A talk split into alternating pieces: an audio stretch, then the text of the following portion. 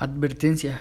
El siguiente contenido puede llegar a ser sensible, puede provocar sensaciones, pesadillas y demás, por lo cual se recomienda de su discreción. Hola Rosa, ¿cómo estás? Te noto un poco pensativa. Hola Dani, sí, lo estoy. Este, es que leí un artículo sobre el holocausto nazi y pues sí, me dejó un poco impactada. Ahora que lo recuerdas, en la escuela vi ese tema y pues sí, a, mí también me dejó impactada y, y me dio mucha tristeza esa, esa, ese tema. Pues imagínate que fueron asesinados alrededor de 6 millones de judíos, demasiada gente. Sí, fueron muchísimos. Este, también recuerdo que de 1936 a 1945 existieron más de 15 campos de concentración en Alemania y sus alrededores. O sea, fueron muchísimos. Hola chicos, ¿de qué hablan? Hola Uriel, estoy aquí con Dani, este, estamos platicando sobre el artículo que leí. Eh, se llama El Holocausto Nazi. Con razón los noto tan pensativos y no es para menos. Yo yo yo sé sobre ese tema porque mi abuelo me platicó de él y este y me contó que esos campos tenían la finalidad de encarcelar y asesinar a personas por sus razas o creencias, negros, judíos, este o personas que no fueran este, simpatizantes del mismo, del mismo partido.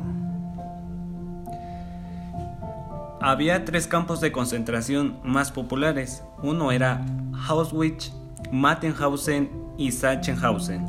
Oh, sí, sí lo recuerdo. Este también, de hecho, del que más leí fue el de este último, el Sachsenhausen. Este fue construido en 1936 a lo largo de nueve años vio los rostros de más de 200.000 prisioneros. O sea, ¿te imaginas? No inventes, esa es muchísima gente. ¿Estás de acuerdo? Pero en realidad no se sabe la cifra exacta porque todos los registros fueron destruidos por las mismas autoridades. ¿Tú crees que querían que se supiera todo el horror que vivía esa gente? Mm. Por lo general, los campos de concentración eran tan grandes que algunos llegaban a tener 400 hectáreas. Ese es un máximo de uno solo, imagínense de los otros dos. O sea, este, entre más, entre más este, compartimos información, más interesante. ¿Te das cuenta que cuán grandes eran? Demasiados. Sí, de hecho, se imaginan que todo trabajo hacían los prisioneros. Hacían bastante que de hecho quedaban tan delgados, pero tan delgados que en una sola litera cabían tres personas. O sea, ¿se imaginan? También habían cárceles para personas que habían tenido puestos militares. Se podría decir que tenían una mejor vida, entre comillas, pues no sufrían de maltratos ni de exterminios. No, sí, Dani. De hecho, este, este, aunque estuvieran en una celda cada quien, pero este, estaban más expuestos, más expuestos a ah, torturas. Exacto. de hecho, de hecho sí, de hecho sí había visto algunas fotografías de que eran donde tenían una litera cada quien, un espacio un poco más grande, a diferencia de como dices tú, de que cada cabían tres personas en una litera chiquita y aún así eran totalmente explotados. Oye Rosa, ¿y cuántos y, cuál, cuál es la diferencia entre un campo de exterminio y un campo de concentración? Bueno, pues en el campo de concentración, pues a los prisioneros este los ponen a trabajar y así los explotan diariamente. Y en la en la en el campo de exterminio este pues como el nombre lo dice, este iban a lo que iban, este, por ejemplo, los exterminaban este fusil en forma de fusilamiento, este si morían de forma natural, este este los llevaban al cuarto de autopsias y luego al almorgue. De hecho, sí, o sea, eso de, de las formas de exterminio en fusilamiento los mataban con disparos.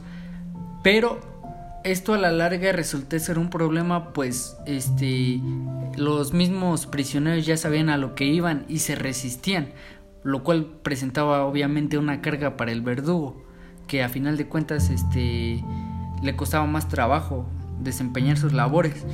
Este, pero fíjate, o sea, eso es lo interesante de que de que de ahí fue cuando empezaron a sacar las cámaras de gas, que era cuando mataban por jornada y por jornada morían 30 personas exterminadas en el campo de concentración. ¿Y en el campo de exterminio? 1500 personas por jornada, demasiada gente. de hecho, o sea, ¿te das cuenta? Y en las cámaras de gas lo que hacían para evitarse todo ese problema, les decían que iban a darse una ducha y ya estando estando ahí adentro, pues ya era más fácil este asesinarlos. Sí, eran tan crueles que de hecho también lo hacían con los niños, o sea, ni sentimientos tenían. Pero antes de incinerar a la gente, lo que hacían era llevarlos a un cuarto especial para revisar si no tenían algún diente de oro o algo así. O sea, tanto así querían aprovecharse de la gente para, o sea, sacarle el máximo provecho. Y, ya después de eso los llevaban a, a las cámaras de incineración, donde los quemaban. Y las cenizas, las cenizas las usaban de abono. O sea, incluso después de la muerte seguía sirviendo de algo tu cuerpo.